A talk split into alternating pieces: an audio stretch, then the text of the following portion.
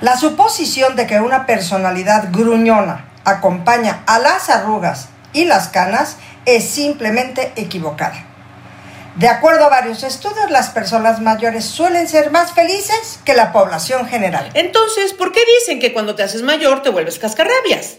De eso vamos a hablar hoy en Hablando de Corridito. Hablando de Corridito, un podcast de Gloria Calzada e Isabel Ascuray donde disfrutamos la edad que tenemos. Hola Isabel, ¿cómo has estado esta semana? Ay, Gloria Angélica, como que hemos tenido unas semanas un poco llenas de cosas, ¿no? Como que se está reactivando todo un poquito, poco a poquito, paso a pasito. Y entonces ya estamos un poco desajustados, diría yo.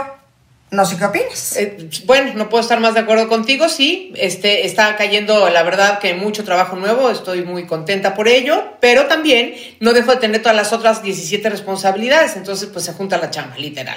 Pero eso nos tiene felices, en lugar de que, como dice el título de nuestro programa de hoy, estemos poniéndonos de malas y que nos volvamos unas cascarrabias.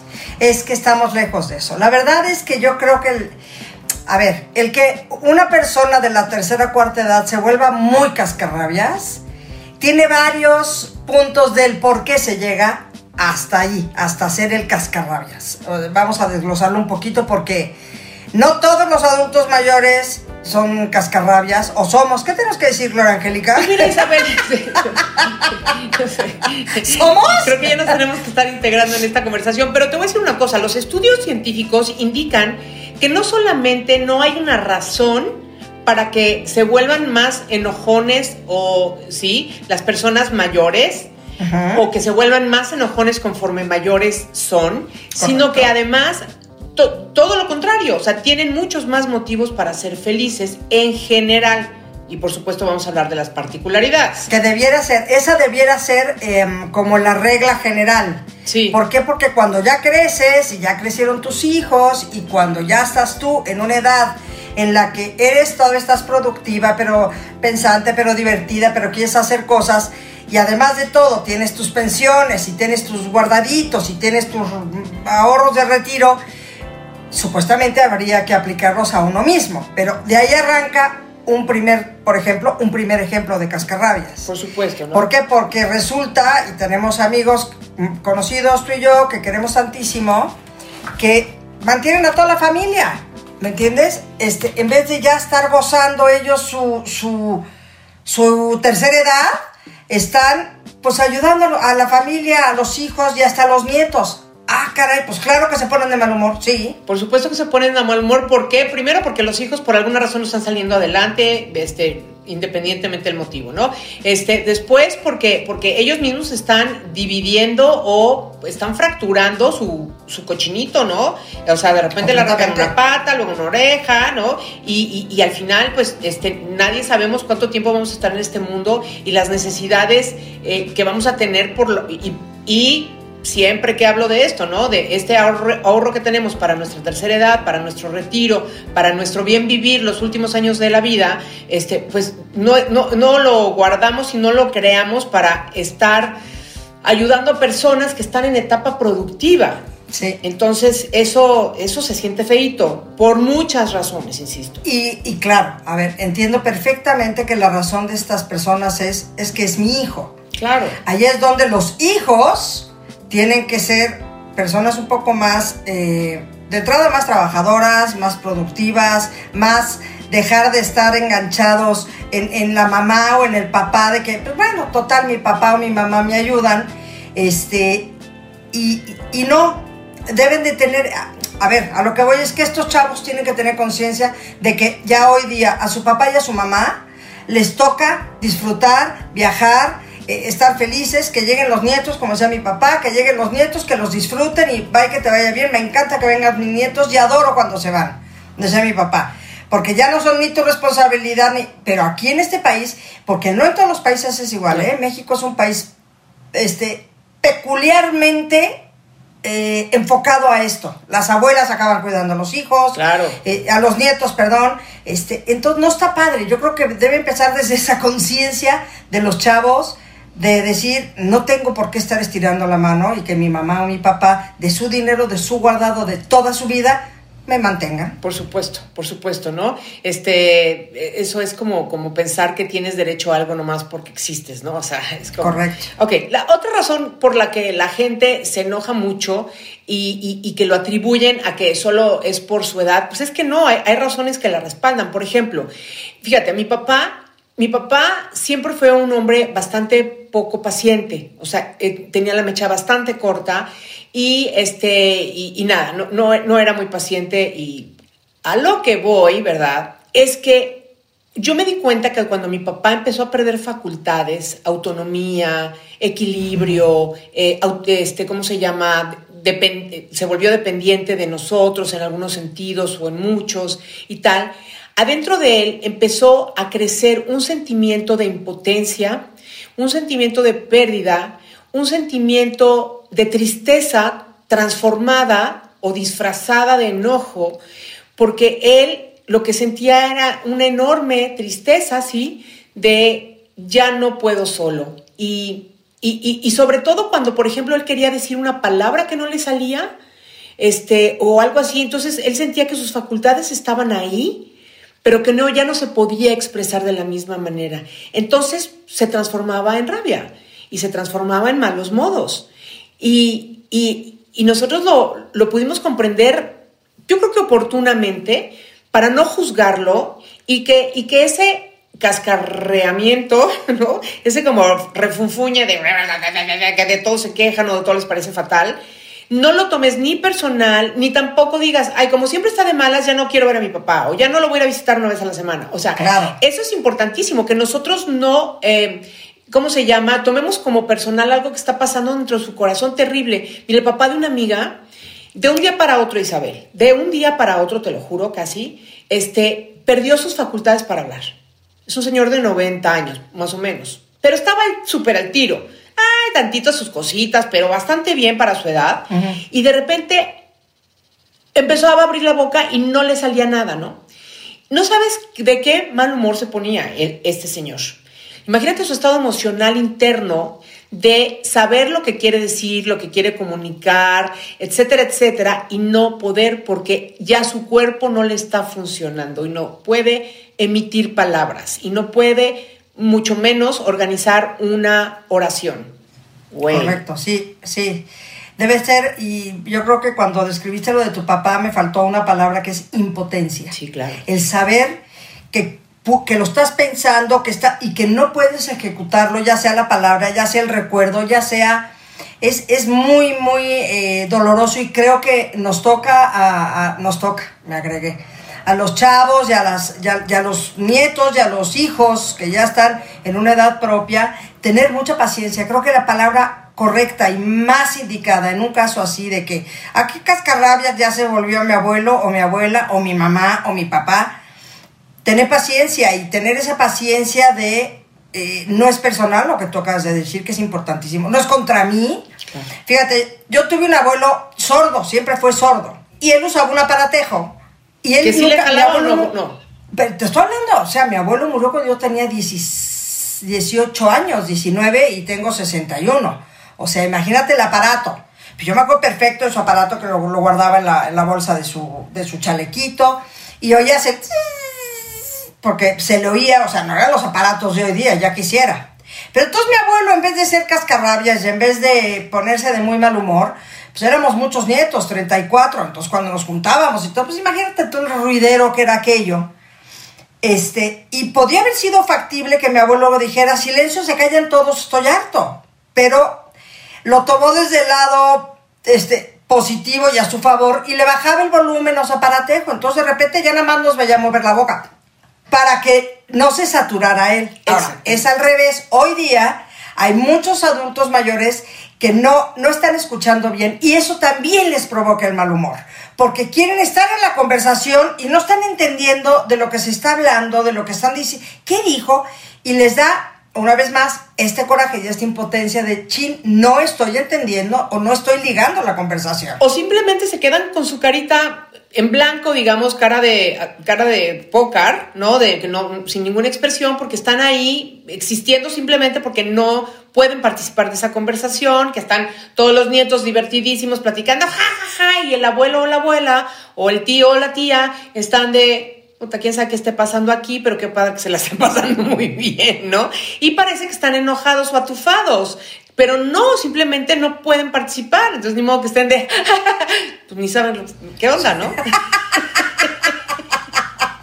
Pues no. es correctísimo. mi, mi mamá, por ejemplo, siempre ha sido una persona dulce, cabe mencionar, pero de todas maneras yo noto en ella, fíjate, un, una disposición padrísima sutil, pero creciente. Fíjate lo que te estoy diciendo, y sea, me parece notable, como diría tu, papá, que mi mamá está queriendo cada día más integrarse y no alejarse. O sea, como que sabe que es inminente que dame van a ejemplo, seguir Dame ejemplo.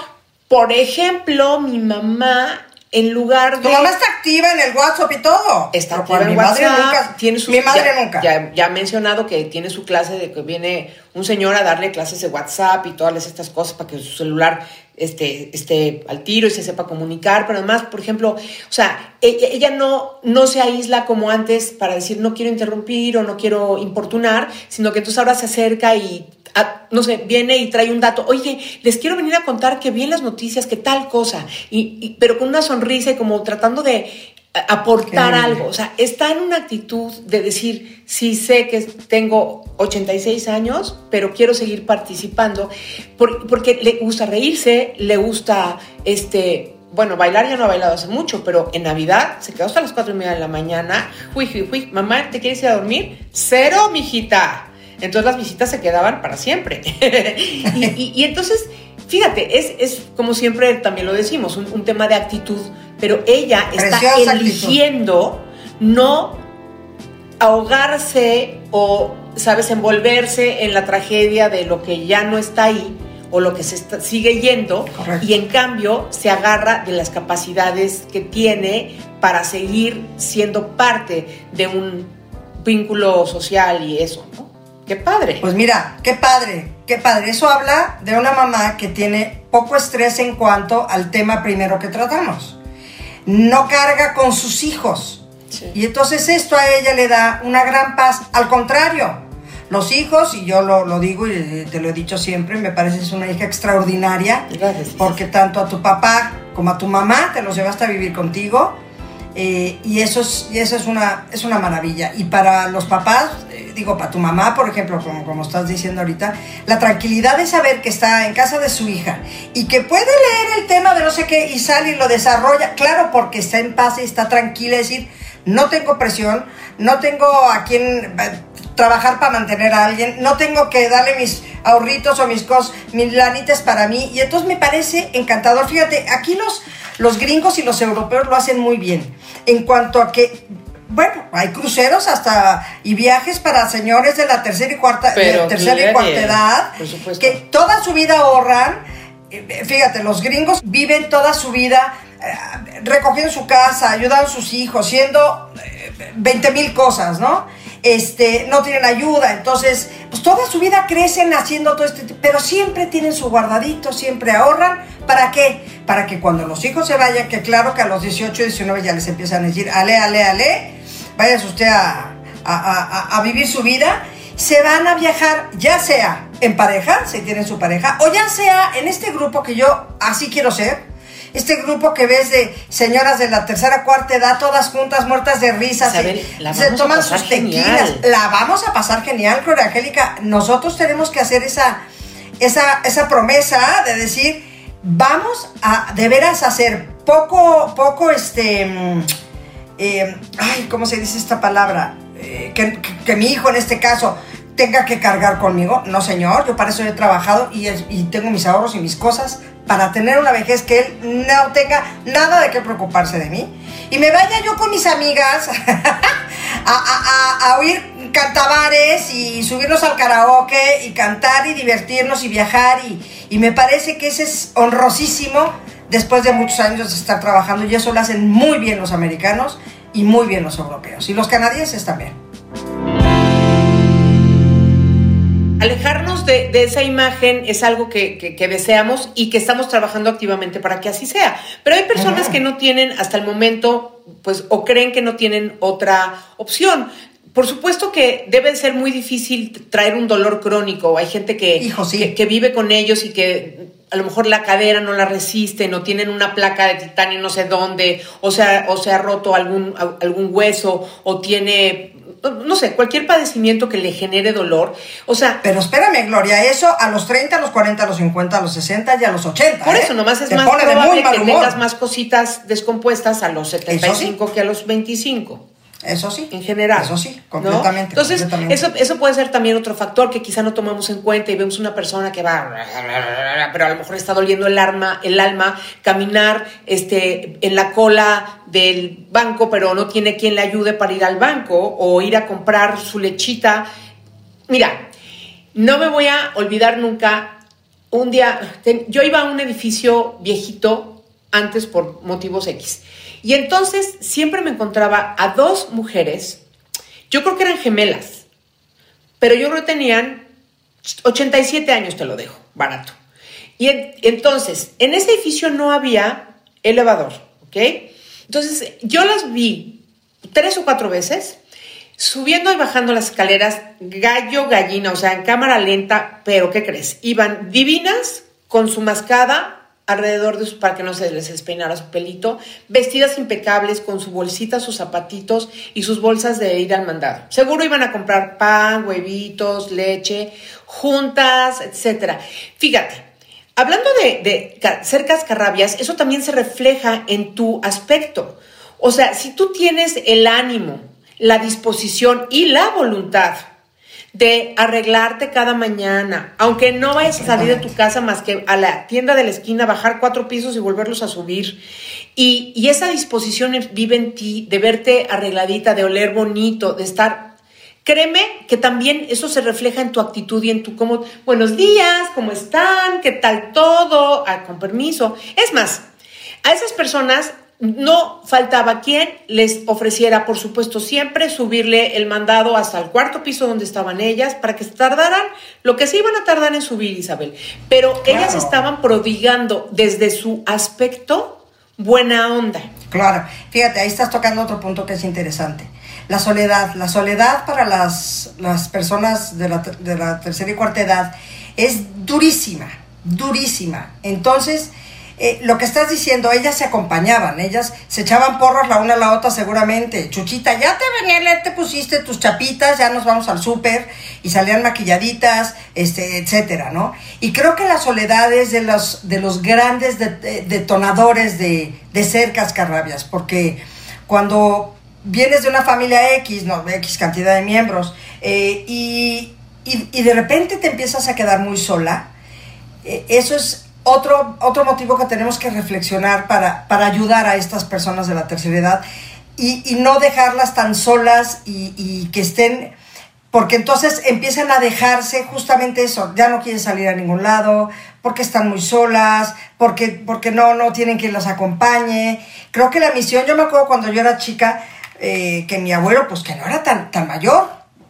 porque si yo tenía 15 años, mi abuelo podía haber tenido 70 y algo, que hoy en día una persona de 70 y algo es una persona activa, es una persona... Pero mi mamá decía, vamos por su abuelo para darle la vuelta de abuelito. O sea, pasábamos por mi abuelo y teníamos que ir, mi mamá, seis hijos, que a la papelería, que al aquí, que allá, que a comprar no sé qué, que, el calcetín, que Y allí iba el abuelo con nosotros, para arriba y para abajo, el amigo Manuel, el abuelo, el abuelo Manuel, y, ese era su, y así le llamaba a mi mamá, vamos por su abuelo para dar la vuelta de abuelito.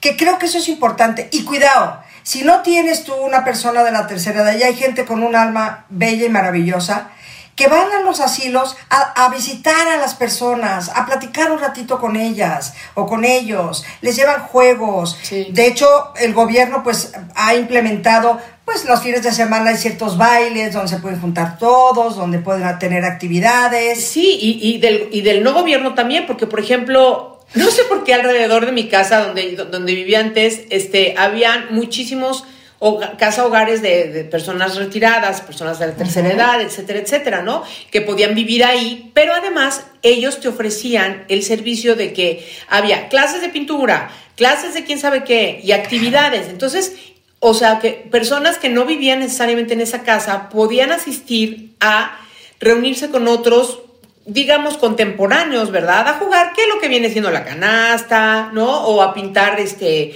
eh, cositas o a tejer. Entonces, por ejemplo, a mí eso se me vino encima cuando mi mamá, eh, digo, cuando mi mamá vino, pues se nos vino encima la pandemia, pero yo, por ejemplo, ahora ya que ya está vacunadita la señora adecuadamente, la, la voy a empezar a buscar actividades a las que ella pueda asistir, ¿no? Con otras amigochas que vaya a tener, porque sí es importante reírse y reírse se refleja en tu rictus, en tu cara, en tu expresión. O sea, ojitos que saben reír a ojitos que, que, nos, que nos hablan de tristeza y la tristeza, por supuesto que nuevamente muchas veces viene, eh, viene a disfrazar el disfrazada de enojo. Eso es lo que quería decir. Claro, claro. Fíjate, hay muchas actividades aquí en Ciudad de México, en Guadalajara seguramente también, en Veracruz que también existe, que se juntan los domingos en ciertas plazas los, los señores a bailar el danzón, que era lo que a ellos les gustaba, y entonces bailan y aprenden y les dan clase. O mucha gente, yo me, ahora que, que, que ya estamos empezando a salir, veo en los parques a señores mayores haciendo su tai chi, su esfuerzo y su situación y me parece perfecto porque lo que dices tú, eso te liga con alguien más en que, oye, y ahora nos, vamos a tomarnos un tecito y platican de algo y se ríen y ya, ya con eso les cambió el día, con eso les, les, se motivaron para, para llegar de muy buen humor a donde tuvieran que llegar y, y estar contentos, que creo que es, y son, mira, son detallitos, pero también está en que los que, los que tienen que estar, los hijos, los nietos, empujar a los, a los abuelitos a hacer todas estas actividades. Estoy de acuerdo, pero también creo, Isabel, que mientras una persona, por mayor que sea, eh, que esté en plenitud de facultades, que pueda agarrar un teléfono o pedirle a un sobrino, primo, vecino, me da igual, oye, búscame en internet qué actividades hay por aquí. O sea, yo creo que también la responsabilidad eh, no, no, no, no es que la suelten, ¿sabes?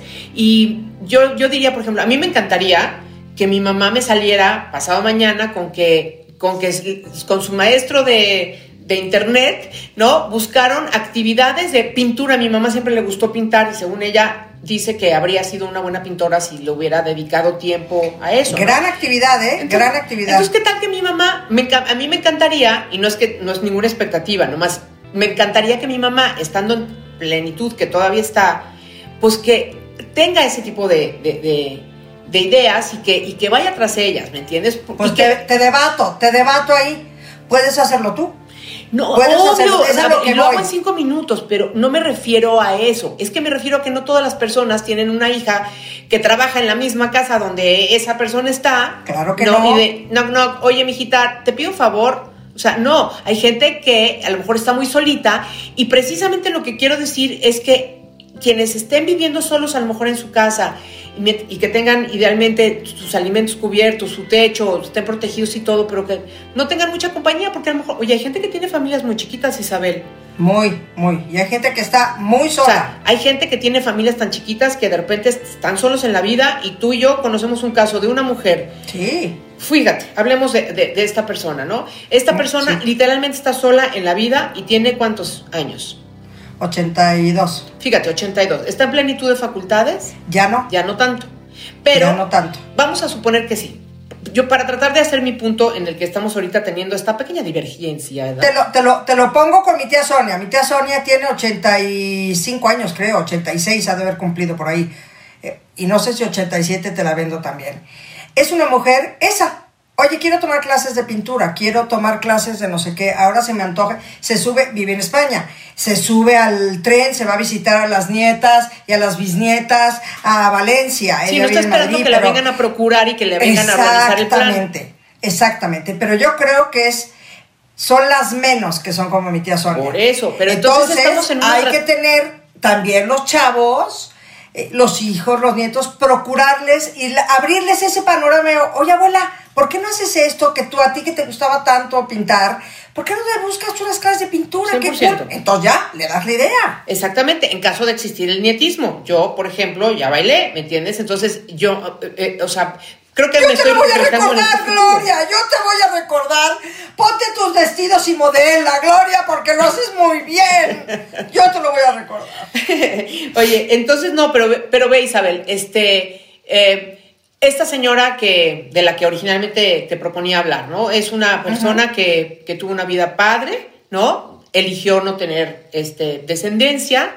Eh, su familia vive en otro, vivió en otro país y quizá era una familia muy pequeña y ella hoy a sus 82 años está sola, pero está enojada. Completamente sola y enojada. Ahí Sí. está. Entonces, elaboremos sobre este, este otro caso contrario a tu tía Sonia. Exacto. Eh, ella está muy enojada, está, eh, está empezando a tener, que esa es otra, cuando ya tienes un poco de demencia, entonces se empieza a desesperar, pero el problema también es que a veces no se dejan ayudar.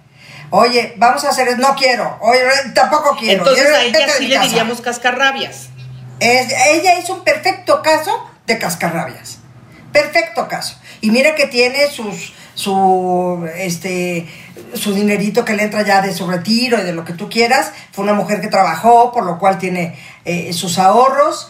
Pero, pero sí está muy enojada con lo que está viviendo ahorita y no le late y no está contenta y todos los, todos los de su alrededor quieren salir huyendo. Ahí está la cosa, ¿me entiendes? Entonces ella sí, sí, sí ha permitido que, que, esta queja y esta rabia y esta impotencia y estas pérdidas in- i- este, innumerables, porque ya hasta a estas alturas de la vida has perdido muchísima gente querida, se ha ido tu trabajo, se ha ido tu este, productividad, se han ido una serie de cosas y por supuesto que si lo tomas de esa manera, en lugar de voltear este pensamiento a decir, Mira cuánto he hecho en la vida, mira cuánto amor viví, mira cuánta gente conocí. Hoy me encuentro en esta circunstancia, ya llegará el momento que yo me, me- me vaya de aquí, pero, pero pues no la voy a pasar mal y de verdad, mucho menos quiero que la pase mal quien me está tendiendo una mano, y- a quien le deberías tener o a quien idealmente le deberías de demostrar una enorme gratitud. Así es. Porque si no tienes nadie que te cuide este, en, tu, en tu edad ochentera, este, si alguien viene a tenderte la mano y a cuidarte, ¿sabes qué? Gracias de corazón. Sí, señor. Y esa es otra. Hay que trabajar las amistades, hay que trabajar a los amigos, porque al final del trayecto, quienes van a estar contigo, independientemente de tu familia, van a ser tus amigos. ¿Qué ha pasado con esta mujer? Que no, ya no procuró demasiado a su gente. Entonces, lo que son las amigas, pues sí están, pero no están. Ya me explicó. O sea, ah, eh, y creo que es bien importante el- el eso, el tener ese trabajo todos los días de cultivar, no estoy diciendo 15 amigas, con que tengas dos amigas o tres, ahí está, volvemos a las viejitas que eran hermanas, pero al final del día, pues bueno, se hacían su compañía, también hay gente que, que son, eh, mi vuelvo a la tía Sonia, tiene muchos amigos, por lo cual nunca está sola. Claro. Si no está con uno, está con el otro. Si no está con un hijo, está con otro. En fin, Y yo creo crean que es bien círculos de importante fomentarlo. Crean círculos de amistad, de compañía. O sea, mi mamá estará viviendo en Guadalajara, pero todos los días habla con sus amigochas de México y chismean a gusto y se están preguntando cómo estás. O sea, tienen un círculo de amor y de amistad importante. Luego, fíjate, hace rato que estabas tú hablando de los nietos o de quienes vienen a ayudar o acompañar a, a- a los viejitos o las viejitas que, que están solitos. Fíjate que una de las cosas que también es bien importante es sí tenderles una mano, pero no, no siendo condescendiente, sino, sino no asumiendo que por su edad ya carecen de esto o de aquello, o no saben esto o aquello, este, dándoles como, como su lugar, como personas de sabiduría, con personas con experiencia, de personas que han recorrido un montón y tendrían mucho que compartirnos. Entonces, si, también nosotros dejamos de verlos con esos ojos, quizá ellos se sientan más amados y más respetados, eh, lo cual es importantísimo, ¿no? Eso también se gana con la edad.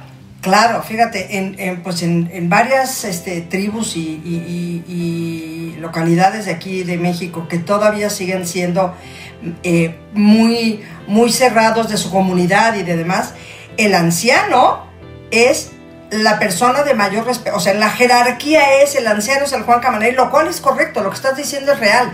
Nada más padre que yo perdí a mis abuelos desde muy pequeña, pero tuve tíos muy cercanos a los cuales de verdad te sentabas a hablar con ellos y como decía yo, escupen oro. De veras, siéntate a platicar con ellos, a que te cuenten sus historias y sus...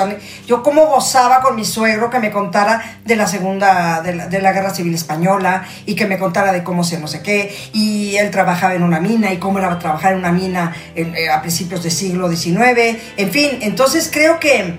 Eh, eso a ellos les da, aparte de que les da una emoción enorme, el poder compartir sus experiencias y sus cosas, a uno pues le da cultura, le da historia, le da aprendizaje, le, le, da el saber de otros momentos de vida y de otros momentos de, historia, ¿no? Entonces creo que sí es bien importante lo que estás diciendo, darles ese lugar, en vez de relegarlos, no hay nada más bonito que sentarte a hablar con una persona eh, de la tercera o cuarta edad con una historia maravillosa y que te cuenten de cuando eran chiquitos y iban aquí y iban allá y esto y lo otro. Me parece, a mí me parece entretenidísimo. Claro, en general, además, este, su, memoria de largo plazo, o sea, está ahí y, además pues ya está adornada de todos. Un tema que quiero que hagamos, Isabel, es el tema este de sucedió lo soñé, porque luego hoy tuve una discusión con mi mamá sobre eso, que luego lo, luego lo vamos a abordar en el tema que me encanta. Ah, sí, hay que hacerlo, me, aseguraba algo y le decía, mamá, no sucede, esto no pasó así, no cuando tú crees que sucedió, en fin. Bueno, y, y este, hay que, hay que traer alegría a nuestra vida. Dicen, dicen mis maestras de coaching que, que ser felices es una responsabilidad que tenemos todos. Y efectivamente, somos responsables solamente nosotros de nuestra propia vida e incluso de cómo vivimos ante las mismísimas adversidades. Sé que hemos puesto casos aquí de personas que tienen eh, pues, un seguro del retiro o tienen algo que las protege, un techo, familia. Y habrá quien nos escucha acá que diga, híjole, es que yo conozco personas desprotegidas, sin un peso, que tienen que salir a trabajar y, cosas así, pues terribles. No, pero de todas maneras, en todos los casos, el mejor ejercicio que hay es buscar alegría para nuestra vida, sobre todo si hay adversidades.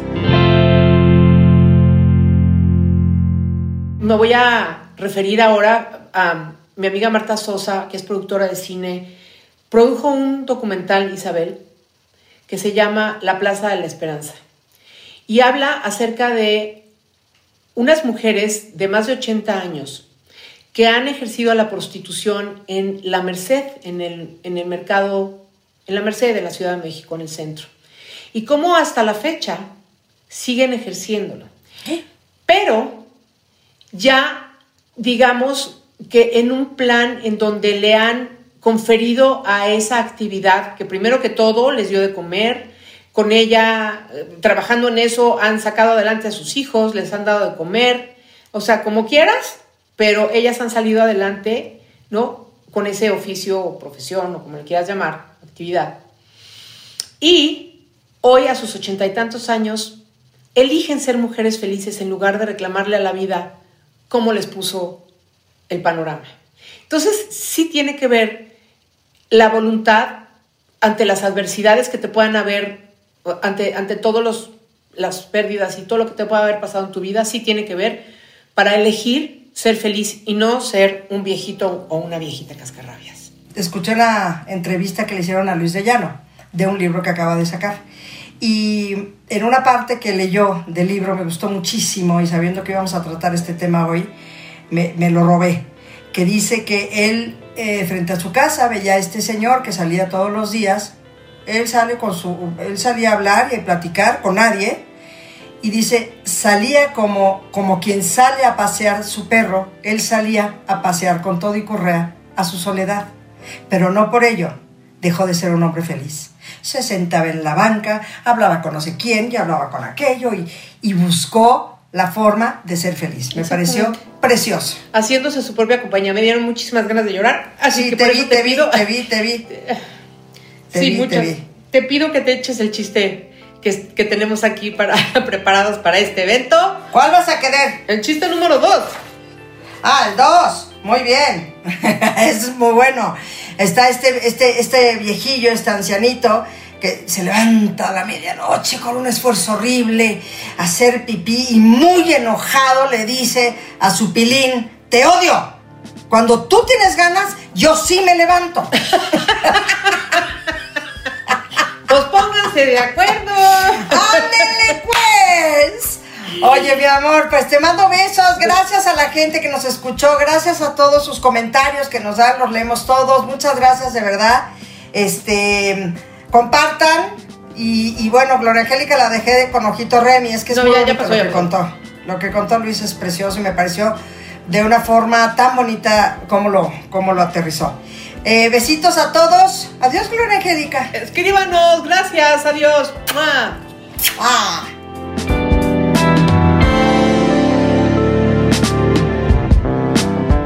Hablando de corridito, un podcast producido por Así Como Suena.